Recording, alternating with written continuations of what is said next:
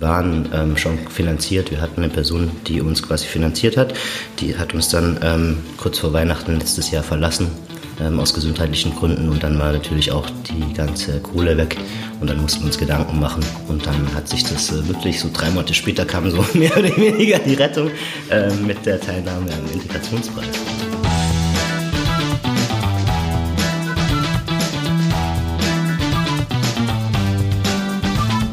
Ja, herzlich willkommen, liebe Hörerinnen und Hörer, zu einer neuen Folge von Gute Ideen, der Interview-Podcast von Start Next. Heute mit mir, Markus. Ich arbeite bei Start Next im Kooperationsteam und habe unter anderem mit der Person links neben mir zu tun. Das ist die Clarissa von der gemeinnützigen Hertie Stiftung, die vielleicht ein, zwei Worte mal kurz zu sich selber sagen kann.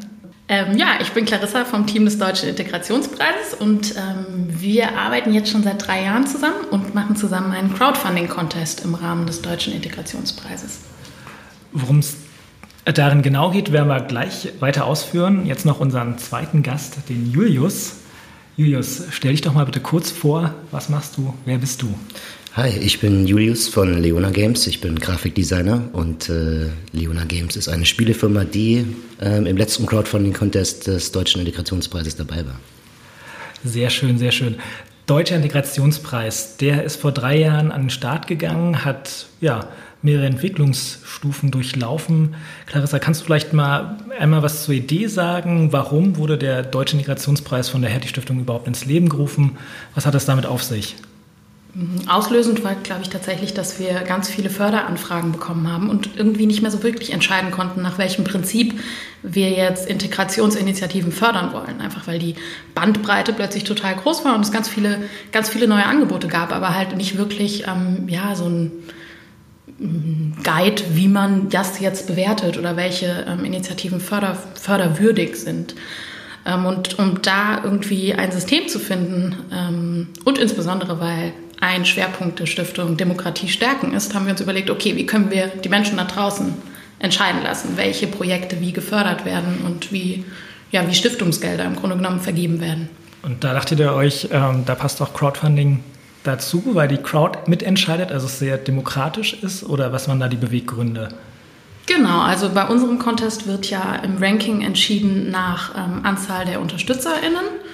Mhm, also kannst du noch mal kurz ausführen, was ist ein Crowdfunding-Contest? Was genau habt ihr euch da dabei gedacht? Ja, also wir ähm, schreiben jährlich aus und äh, die Initiativen, die sich bei uns bewerben, werden erstmal ja erstmal irgendwie durch äh, einzelne Menschen, also so eine kleine kleine Mini-Jury geprüft und dann laden wir eine bestimmte Anzahl an Projekten ein, mit denen wir dann gemeinsam ähm, daran arbeiten, Crowdfunding-Kampagnen zu erstellen und die wir dabei unterstützen.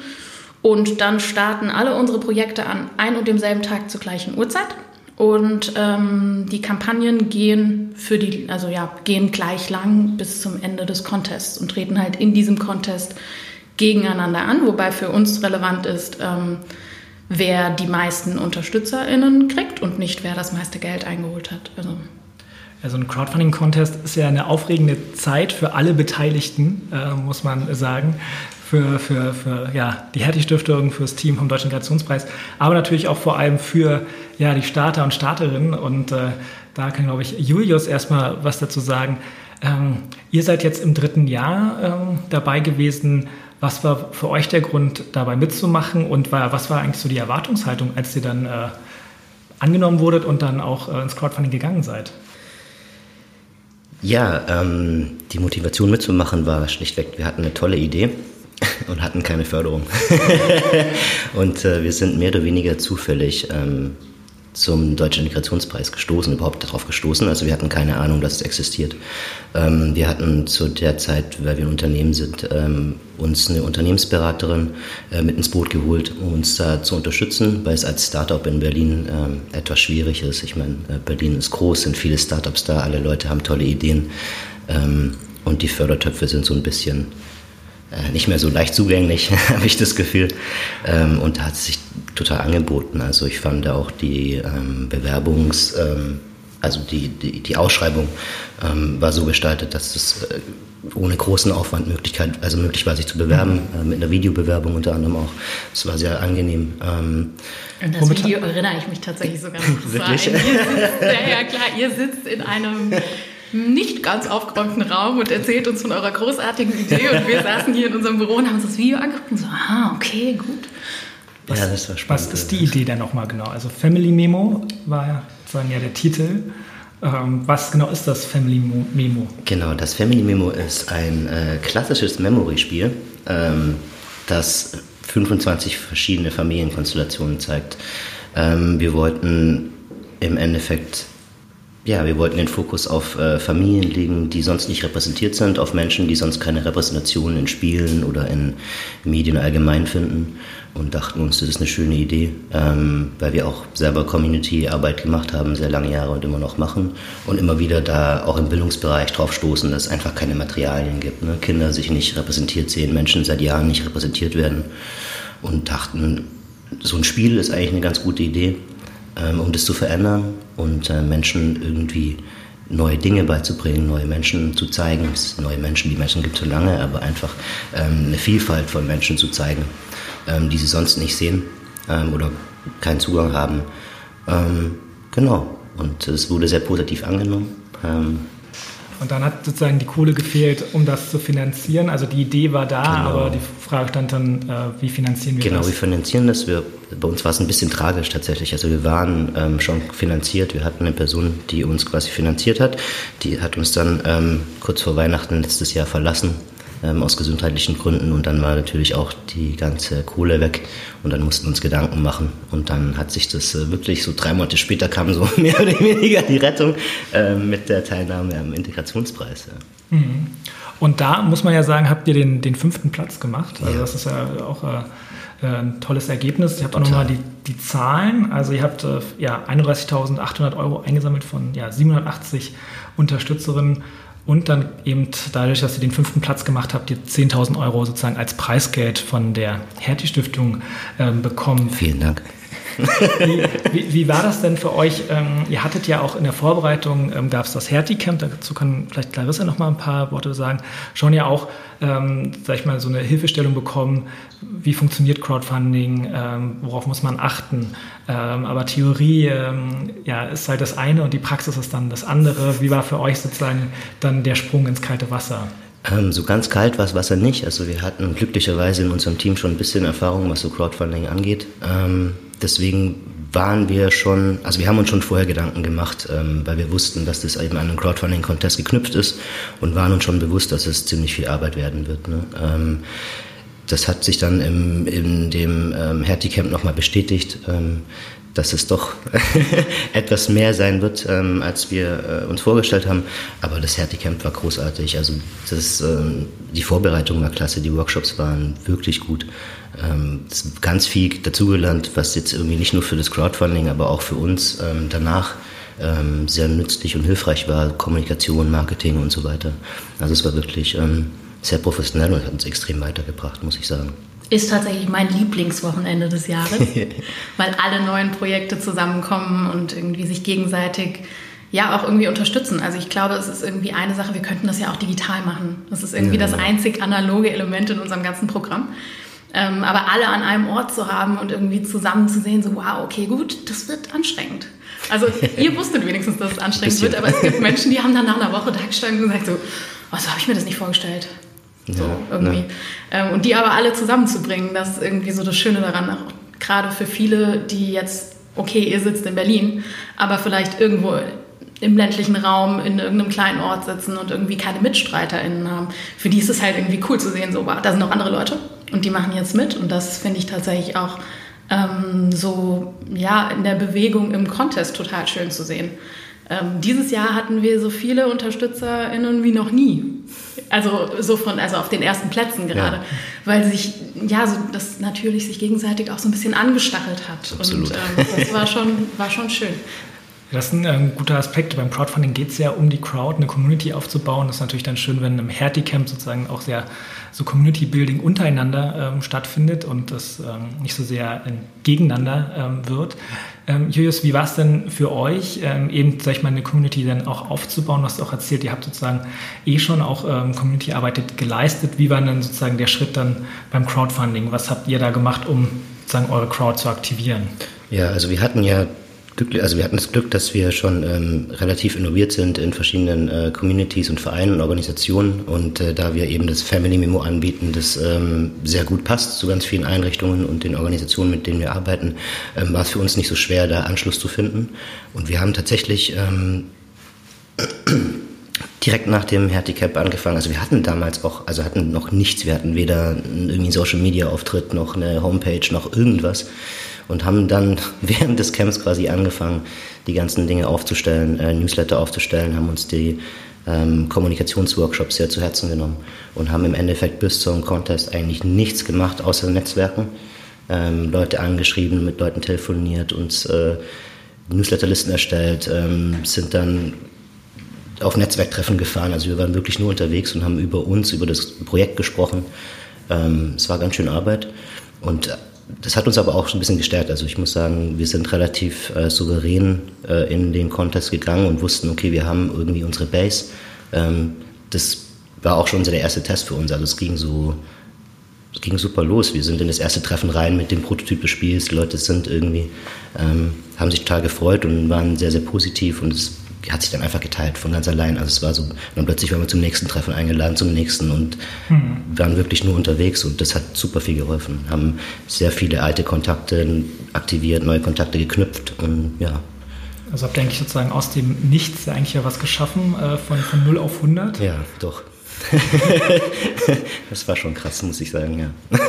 das ist tatsächlich auch was, was wir viel zurückgespielt bekommen. So dieses, okay, wir waren jetzt mehr oder weniger gezwungen, einmal uns darauf zu konzentrieren und irgendwie, oh ja, Kaltakquise hin oder her und ja. hm, ist das nicht eigentlich Marketing? Aber das ist halt auch für soziale Initiativen trotzdem ja total wichtig ist, sich irgendwie seine Crowd aufzubauen, um die dann auch in Zukunft weiter als Unterstützer, als Unterstützerin zu haben. Ähm, das ist, glaube ich, für viele dann so am Ende das Wichtigste daran. Also mal abgesehen davon, dass sie natürlich Geld bekommen hat. Ja, aber Geld ist äh, nur ein Aspekt äh, beim Crowdfunding, sondern eben auch der Kommunikationsaspekt ist ja unserer Meinung nach eben äh, enorm wichtig. Und ich habe so ein bisschen auch eure Kampagne verfolgt und war dann auch äh, positiv ähm, überrascht und da war auch sehr begeistert davon, dass ihr eben ja auch viele also Presseresonanz bekommen habt. Also mhm. Flux FM äh, hat dann auch über euch berichtet. Ähm, hattet ihr da vorher dann auch schon äh, versucht, äh, Kontakte herzustellen oder kam das dann durch die Kampagne? Ähm, ich glaube, das kam vor allem durch die Kampagne. Wir hatten, ähm, also wir hatten einen Presseverteiler jetzt mittlerweile. Wir hatten auch davor ein paar Anfragen an die Presse rausgeschickt. Ähm, aber es kam dann doch äh, tatsächlich über die Kampagne selber. Also wir sind ähm, ganz viele Leute auf uns aufmerksam geworden, ähm, ganz viele Pressevertreterinnen, die sich dann gemeldet haben während der Kampagne. Ähm, auch jetzt immer noch. Genau, und das ist schon, ähm, schon interessant zu sehen, also was die Kampagne tatsächlich für uns bewirkt hat, also was das für ein großes Medium war und für ein großer Hype, den wir so hätten gar nicht kreieren können. Ähm, und es hat uns super gefreut, dass so viele Leute äh, und vor allem auch Presse auf uns aufmerksam geworden ist. Ja. Bei so einer Kampagne passieren ja ganz viele Dinge, mit denen man nicht gerechnet hat äh, vornherein. Äh, kannst du vielleicht so einen Aspekt herausgreifen, wo du sagst, wow, okay, ähm, damit hatte ich oder wir nicht gerechnet? Puh, also alles. Auch zwei. es war so, nee, es ist, es ist viel tatsächlich, weil ähm, ich glaube, wir sind, also wir haben versucht, uns wirklich so gut wie möglich vorzubereiten. Wie ich gesagt habe, wir sind sehr souverän reingegangen, wir haben uns wirklich sehr gut vorbereitet gefühlt, aber es ist immer irgendwas. Also es ist dann so, während der Kampagne stellst du dann fest, okay, wow, da gibt es noch irgendwie so eine, eine Zielgruppe, die wir total vergessen haben oder die wir gar nicht auf dem Schirm hatten. Und ich glaube, das war so unser Ding, dass wir immer wieder während der Kampagne gemerkt haben, obwohl wir so einen super Kommunikationsplan hatten und irgendwie alles schon getimt hatten, alles schon getaktet hatten, wann geht was raus, wann schreiben wir wen an, wann aktivieren wir verschiedene Zielgruppen, war es dann währenddessen doch so ein, so ein, okay, es ist irgendwie plötzlich alles zusammengebrochen, weil wir gemerkt haben, oh Gott, da ist ja noch irgendwie Mütterblogs zum Beispiel, ganz viele Mama- und Papa-Blogs, die wir total außer Acht gelassen haben. Warum eigentlich? Und dann ging es los, okay, wir schreiben jetzt irgendwie 50 Mails an alle möglichen Blogs. Ähm, und dann ist irgendwie unser kompletter Kommunikationsplan gecrashed, weil das natürlich irgendwie ein extra Aufwand war, den wir nicht äh, berücksichtigt hatten. Und im Endeffekt, ich glaube, ab Woche drei war das nur noch so, jetzt ist irgendwie alles äh, zu viel, wir sind wirklich nur noch so gelaufen, wie so Roboter war das dann irgendwie so, wir machen, machen, machen. Ähm, und es war schon krass. Und trotz der ganzen Vorbereitung irgendwie zu merken, okay, es ist immer, also es passiert ständig was, sind immer irgendwie unvorhergesehene Dinge, ähm, Dinge, die du noch, ja, über die du vorher keine Gedanken gemacht hast und jetzt irgendwie noch versuchst, schnell irgendwie unterzubringen. Ähm, ist uns dann doch ganz gut gelungen, habe ich das Gefühl. Vielleicht kannst du noch ein, zwei Worte sagen zu, zum Team. Ähm, mhm. Ihr seid ja mehrere, konntet ihr euch da dann auch entsprechend ähm, was die Aufgaben angeht, ähm, aufteilen ähm, oder war dann alles an einer Person festgemacht, weil das ist auch, was wir häufig dann in Beratungen gefragt werden, ja, ich habe vielleicht kein Team oder mein Team ist sehr klein. Ähm, wie seid ihr da äh, herangegangen? Also das ist wirklich unser Glück. Ich glaube, ähm, also wir sind ein, ein, Team von fünf Leuten, im, im Kernteam sind wir nur zu zweit. Ähm, allerdings waren wir sehr, sehr froh, dass wir da äh, nicht nur zu zweit waren. Ich glaube, das ist unmöglich zu sterben oder schon möglich, aber unter extremer Belastung. Es ist sehr belastend, es ist sehr stressvoll, die Zeit. Ähm, ist sehr aufregend, es macht sehr viel Spaß. Äh, allein schon die ganze Kommunikation. Also ich glaube, ich habe fast, weiß nicht, zwölf mehr Stunden am Tag nur besprochen, nur mhm. über das Projekt immer wieder wiederholt, verschiedene Leute angerufen. Ich glaube, so viel habe ich in meinem Leben selten kommuniziert auf einmal. Ähm, deswegen dann du den ich, raus. Dann. Ja, genau. das war dann irgendwann auch so, so im Schlaf. Du konntest mich dann irgendwann nach, nachts wecken, anstupsen und dann konnte ich das irgendwie. Family Memo, das soll blablabla. Leute empowern, zusammenbringen. Ja, ja. Nee, aber ähm, nee, es war wirklich sehr hilfreich, weil wir konnten die Aufteilen, äh, Aufgaben sehr gut teilen und es war auch immer so, wenn eine Person irgendwie Pause braucht und sagt, hey, heute geht wirklich gar nichts, ähm, dann konnten irgendwie andere Leute immer einspringen und konnten es übernehmen. Und dadurch hatten wir halt auch ähm, unterschiedliche Zielgruppen. Also jede Person hat quasi ihr Netzwerk, das ähm, interessanterweise auch sich, also schon ähm, Berührungspunkte hat an gewissen Stellen, aber sich nicht so überlappt. Deswegen war es auch ganz cool, ähm, weil wir eben verschiedene Zielgruppen ansprechen konnten und ähm, verschiedene Netzwerke und Communities nutzen konnten einfach.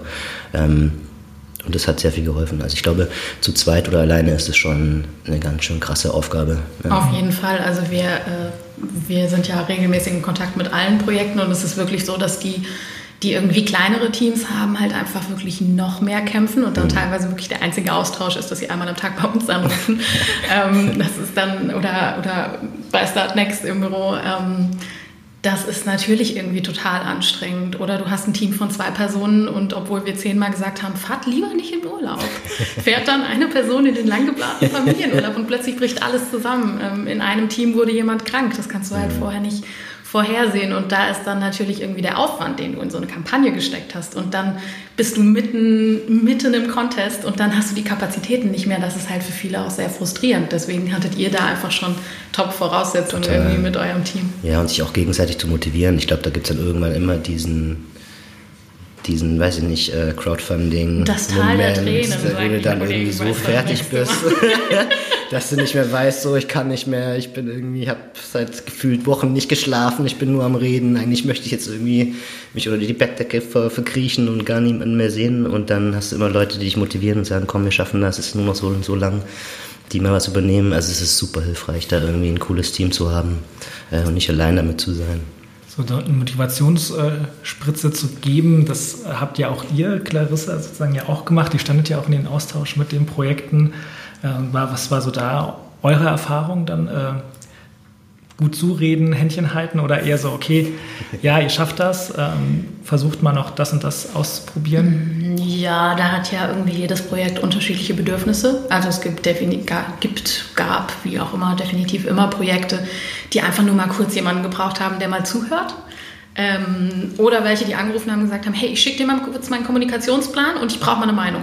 So irgendwie, also ein ganz unterschiedliches Level von, von Einfordern oder Hilfestellung benötigen. Ähm, und wir sind halt auch ja ein, ein größeres Team zu unterschiedlichen Themen. Also irgendwie mit euch in der Projektberatung. Dann haben wir Ernst, äh, unseren Crowdfunding-Coach, ähm, bei dem jedes Projekt irgendwie so ein Zeitkontingent hat, das es nutzen kann. Dann kann man uns jederzeit anrufen. Also in der Regel ist eigentlich immer jemand da. Ich mag die Animateurin ja. im Contest sehr gerne. Mir macht die Spaß.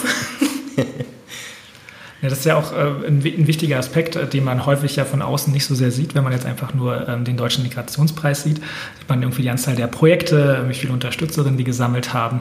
Aber was halt drumherum passiert, ähm, wird häufig nicht gesehen, beziehungsweise dann eher nur von den Projekten.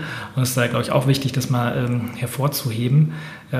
Mich würde jetzt noch mal ein bisschen interessieren, ähm, Julius, wie war bei euch sozusagen jetzt die Entwicklung? Ich, äh, hatten, wir hatten darüber schon gesprochen, so ein bisschen von 0 auf 100, was so die Kampagnenvorbereitung mhm. anging, ähm, aber auch darüber hinaus. Ich meine, ihr habt deutlich mehr Geld eingesammelt, als ihr eigentlich sozusagen anvisiert hattet, ja. weil so 20.000. äh, und äh, wie ging es eigentlich sozusagen dann während der Kampagne, beziehungsweise danach weiter? Also der Contest war ja im, im Mai, Juni, ähm, jetzt sind ein paar Monate vergangen. Ja. Genau, ähm, also nach dem Contest war erstmal so, okay, wir brauchen eine Pause. Es war irgendwie klar, der letzte Tag, äh, ich weiß noch, wir saßen dann bei Start mhm. Next. Ähm, Geht allen so. Und waren so wirklich am Ende und so, okay, das ist jetzt der letzte Act quasi. Ähm, und waren dann wirklich happy. Ähm, ich hatte erstmal zwei Wochen lang Urlaub. habe ich auch Muss man sich gebraucht, auch gönnen. Ja, und habe danach gemerkt, so es könnte noch eine Weile gehen auch. Aber wir haben ähm, genau für uns war irgendwie die Frage so der, es wurde, für uns wurde großer Hype äh, quasi kreiert und für uns war so die, die, die, die Frage, schwimmen wir jetzt auf der Welle, bleib, können wir auf der Welle bleiben oder nehmen wir jetzt einen, gehen wir einen Gang zurück? Ähm, und das war für uns wirklich eine große Frage und da war es uns erstmal wichtig, weil wir eben ein kleines Team sind, zu sagen, okay, wir können jetzt gerade auf der Welle nicht weiterreiten. Ähm, wir brauchen irgendwie auch Phasen, wo wir wieder runterkommen, weil es jetzt wirklich eine Riesenaufregung war. Ähm, und äh, erstmal das ja, zu schauen, wie geht es jetzt weiter. Ähm, natürlich das Spiel voranzubringen, das haben wir auch gemacht. Ähm, wir haben da will ich vielleicht ganz kurz einhaken. Genau. Das fand ich nämlich äh, sehr interessant äh, mit dem Spiel ähm, und auch mit dem Malbuch. Da habt ihr ja dann sozusagen auch, seid ihr auch mit, damit ja in Schulen gegangen, habt euch ähm, ja Feedback eingeholt. Genau. Das äh, fand ich super spannend. Was waren da so die Rückmeldungen? Weil das ist ja auch, ähm, ja. Ja, das war ganz spannend. Also wir bekommen, wir wir haben ja den, ähm, arbeiten zusammen mit äh, Edition Assemblage, das ist ein Verlag ähm, in Münster. Und die haben das schon rausgeschickt an verschiedene Buchhandlungen. Ähm, so war das dann schon, schon draußen, bevor es wir selber bekommen hatten, was spannend war. Und dann kam plötzlich Feedback von Schulklassen, die uns irgendwie ähm, E-Mails oder Briefe schreiben, die gesagt haben, hey, wir haben das irgendwie im Sozialkundeunterricht äh, benutzt und haben über Familie gesprochen und total großartig, dass wir uns da wiederfinden und unsere Schulbücher, das sind die Familien immer so klassisch und da ist immer alles perfekt und so ist es bei uns ja gar nicht. Und das ist dann schon so, wo du denkst, oh, wir sitzen alle im Büro so mit Tränchen in den Augen. und so, ja genau, deswegen machen wir das. Und äh, das ist schon ein cooles Gefühl, ähm, zu wissen, okay, wir haben jetzt irgendwie was... Ähm, uns ganz viel Gedanken gemacht hat, eine Idee und die äh, verbreitet sich jetzt langsam und äh, wird so schön aufgenommen. Und tatsächlich findet eine Veränderung statt. Also wir bekommen ganz viele Anfragen ähm, von Buchhändlerinnen, von Online-Shops, von Schulen, von äh, Einrichtungen, kirchlichen Trägern, die alle das Buch haben wollen. Ähm, genau. Und äh, sind auch jetzt immer noch unterwegs auf verschiedenen äh, Seminaren, Tagungen, Veranstaltungen, um werden eingeladen, um über das Buch zu sprechen, über das Spiel zu sprechen, über unsere Ideen zu sprechen, über ähm, Gender und äh, Mehrfachdiskriminierung in verschiedenen Kontexten. Und äh, ja, ich glaube. Ja, das unterstreicht so die Wichtigkeit äh, des Themas ne? und dass darüber eigentlich noch nicht genug äh, gesprochen wurde bzw. wird. Ähm, habt ihr euch jetzt sozusagen im Team dann auch neu aufgestellt, sozusagen jetzt ähm, ich sag mal, bei jedem Unternehmen steht ja am Anfang irgendwie des Jahres irgendwie so eine Planung, okay, das wollen wir irgendwie erreichen und dann irgendwie nach einem halben Jahr merkt man auf einmal, okay, ähm, wir müssen uns irgendwie neu positionieren. Wie war das jetzt bei euch? Habt ihr jetzt sozusagen, eine, was hast du gesagt, so ein bisschen runterfahren, dich auf ein paar wesentliche Punkte konzentrieren? Was sind so da die nächsten Schritte? Genau, also für uns war es halt wichtig, ähm, dass wir uns nicht überarbeiten. Das, glaube ich, geht relativ schnell, äh, vor allem bei einem Startup wo ich äh, denke, so, ja, Selbstständigkeit ist hart und äh, Leute arbeiten teilweise bis zur Erschöpfung darüber hinaus. Und da war es uns einfach wichtig, ähm, aufeinander zu achten, weil wir so eine schöne Arbeit machen und wir würden die gerne weiterhin sehr, sehr lange machen. Wir haben ja auch noch ganz viele Spiele, die irgendwie äh, warten, gedruckt zu werden und das können wir auch bald machen, dank dem, den äh, Einnahmen übers Crowdfunding und den Mehreinnahmen. Und genau, wir sind jetzt äh, immer noch dasselbe Team, ähm, das Kernteam von zwei Leuten, das erweiterte Team von fünf. Und jetzt schauen wir einfach, wie es weitergeht. Also momentan sind wir auch noch an weiteren Finanzierungsmöglichkeiten dran, auch für die anderen Spiele. Und es war dann einfach so, jetzt geht so das Tagesgeschäft des Startups los wieder. Ne? Also nach der ganzen Aufregung, okay, wie werden wir weiter finanziert? Es war wichtig, ähm, den Online-Shop aufzubauen. Es hat auch ein bisschen länger gedauert. Wir auch dachten, so, es müsste eigentlich jetzt nahtlos an das Crowdfunding weitergehen. Ähm, haben wir nicht gemacht, ähm, hat aber trotzdem nichts gemacht, weil Leute irgendwie ähm, dennoch uns anschreiben, das Spiel bestellen. Es funktioniert auch ohne Online-Shop, haben wir gemerkt. Dann war es auch gar nicht mehr so schlimm. Also alle die Gedanken, die man sich macht, oh, es müsste jetzt dies passieren, es müsste jetzt das passieren, ähm, ist manchmal gar nicht so wichtig. Ähm, genau. Ähm, also das Buch, das kann man schon Genau, das Buch ist äh, schon da. Es gab jetzt eine kleine Verzögerung mit den Druckdateien wollten das dann noch perfektionieren, natürlich für die Leute da draußen. und ja, haben uns ein bisschen mehr Zeit gelassen. gehören ja immer dazu. Und äh, genau, und wir sind auch super aufgeregt. Ich meine, das ist unser erstes Spiel, ähm, das rauskommt. Wer kann es schon sagen, ich hätte niemals gedacht, dass äh, auf dem Spiel mein Name steht, was schon ziemlich cool ist. Und da sind wir natürlich alle äh, super aufgeregt und super flatterig, auch wenn es um die Druckdateien geht. Irgendwie da müssen dann alle nochmal 10, 15 Mal draufschauen, dass wirklich nichts ist, bevor wir das dann irgendwie einsenden, damit nicht irgendwie später äh, Zahlendreher, Buchstabendreher drin sind oder irgendwas übersehen wurde. Also das war uns ganz wichtig, deswegen haben wir uns mehr Zeit gelassen. Ähm, jetzt sind alle Druckdaten raus, ähm, haben alle Freigaben gemacht ähm, und bald findet unser Ausflug statt ähm, in die Druckerei. Da gibt es dann wieder ein nettes Video von uns und äh, Anfang Oktober ist das Spiel dann auch endlich da. Ja, wunderbar. Also spätestens, wenn der Podcast auch draußen ist. ähm, Clarissa, drei Jahre Deutscher Integrationspreis, 116 Projekte, fast 2 Millionen Euro wurden eingesammelt von ja, 42.000 äh, Unterstützerinnen. Das sind schon äh, gewaltige Zahlen. Wie seid ihr sozusagen ja auch hineingegangen, beziehungsweise wo habt ihr dann auch ähm, ja, Veränderungen festgestellt, so von Jahr zu Jahr. Ihr habt ja auch hier und da den, den Fokus erweitert. Das ist ja sozusagen, zwar Deutscher Migrationspreis steht drauf, aber inhaltlich habt ihr ja auch hier und da Änderungen vorgenommen. Hm. Ähm, naja, das Ganze war halt irgendwie ein Experimentierfeld im Grunde genommen. Hat keine Stiftung gemacht zu dem Zeitpunkt, zumindest nicht in diesem, in diesem Stil und in dieser Größenordnung. Und es war halt so ein, naja, mal gucken. Irgendwie auch toll, dass wir die Freiheit haben konnten, das mal auszuprobieren.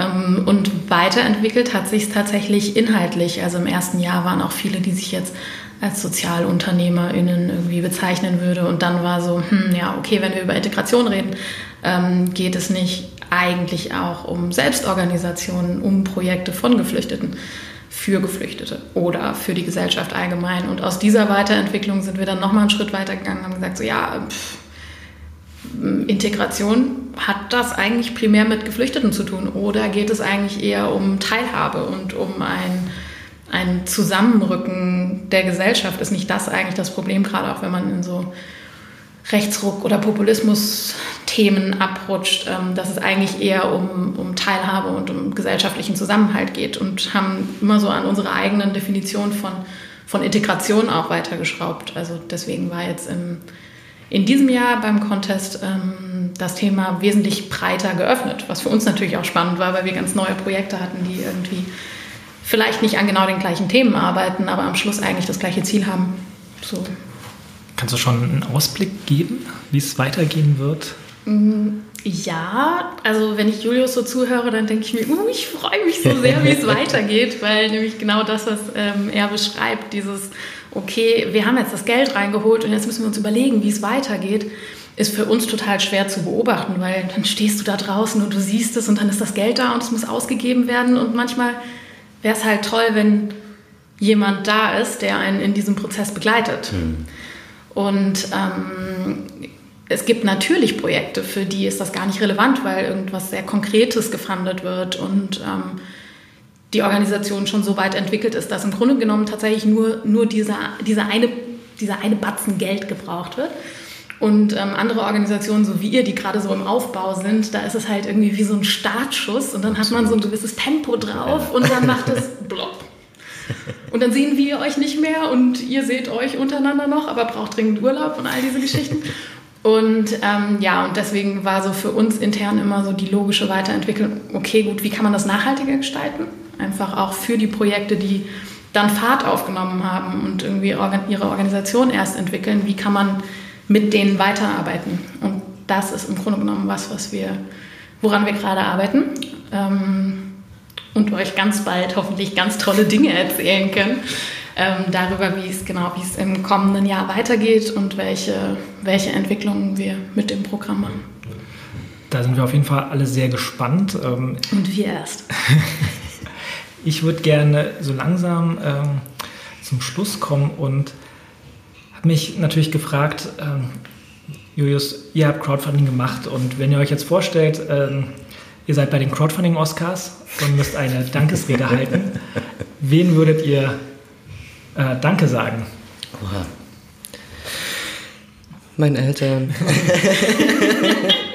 Die dürfen nicht. Dass sie mich geboren haben. Nein, natürlich äh, meine, meine Familie. Ähm, danke auch, also, also meinem Team vor allem. Also ich glaube, ohne dieses großartige Team hätten wir das nicht geschafft. Ähm, auch in den dunkelsten Crowdfunding-Momenten war da immer irgendwie Humor dabei und wir haben immer aufeinander geachtet und das war so das Wichtige. Wir hatten ähm, keinen Stress miteinander, das war sehr schön. Ähm, danke an Deutschen Integrationspreis. Ähm, wir hatten sehr viel Spaß mit euch. Ja. das war wirklich sehr schön.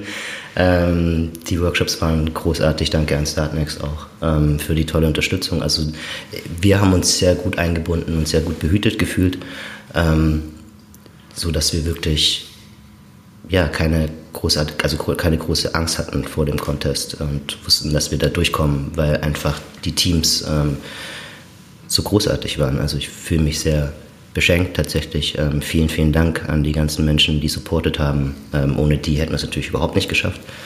Ähm, ja, ich glaube, so in der Art würde es aussehen. Integration ist ja sozusagen ein Teil unserer Gesellschaft und wie würde denn sozusagen aus eurer Sicht die Gesellschaft 2030 aussehen oder sollte vielleicht aussehen? Inwiefern kann vielleicht Family Memo dazu beitragen? Ich wollte gerade sagen, schau dir einfach das Family Memo an und dann weißt du wie. Ein ganz klarer Aufruf an alle unsere Hörerinnen und Hörer, ähm, sich Family Memo näher anzuschauen. Dann hätte ich noch eine Frage an Clarissa. Der Deutsche Integrationspreis, du bist jetzt auch schon eine Zeit dabei. Eine Erfahrung, die du gerne noch mal teilen möchtest mit den Hörerinnen und Hörern. Ich glaube, einer der Lieblingsmomente war im vergangenen Jahr, als ähm, die Projekte sich gegenseitig über die, ja, über das Funding-Ziel, über die Schwelle gehoben haben. Es war total schön zu sehen, wie ähm, gerade so in unserer ähm, programminternen Facebook-Gruppe sich alle gegenseitig so weit gepusht haben. Also und das ging von Anfang an irgendwie mit, hey, ich kann das und das nicht, hilfst du mal oder kannst du mal meine, meine Texte Korrektur lesen oder so. Ähm, und der Moment, wie sie dann alle zusammen entschieden haben, es kann jetzt nicht sein, dass Projekt X nicht das Ziel erreicht, das war ähm, tatsächlich einer meiner Lieblingsmomente. Das ist, glaube ich, ganz wichtig, sich gegenseitig zu unterstützen, ähm, ja, Crowdbuilding zu betreiben und ähm, ja, diesen Konkurrenzgedanken nicht sozusagen anheimzufallen. Ähm, vielen, vielen Dank, dass ihr den Podcast mit uns äh, bestritten habt. Vielen Dank an alle unsere Zuhörerinnen und Zuhörer. Teilt gerne diesen Podcast. Ähm, gute Ideen, der Interview-Podcast von Start Next. Wenn ihr Fragen habt, kommentiert gerne auf allen Kanälen. Ähm, wir sind ja überall vertreten mit dem Podcast. Und äh, ja, vielen, vielen Dank. Bis dahin, macht's gut. Tschüss.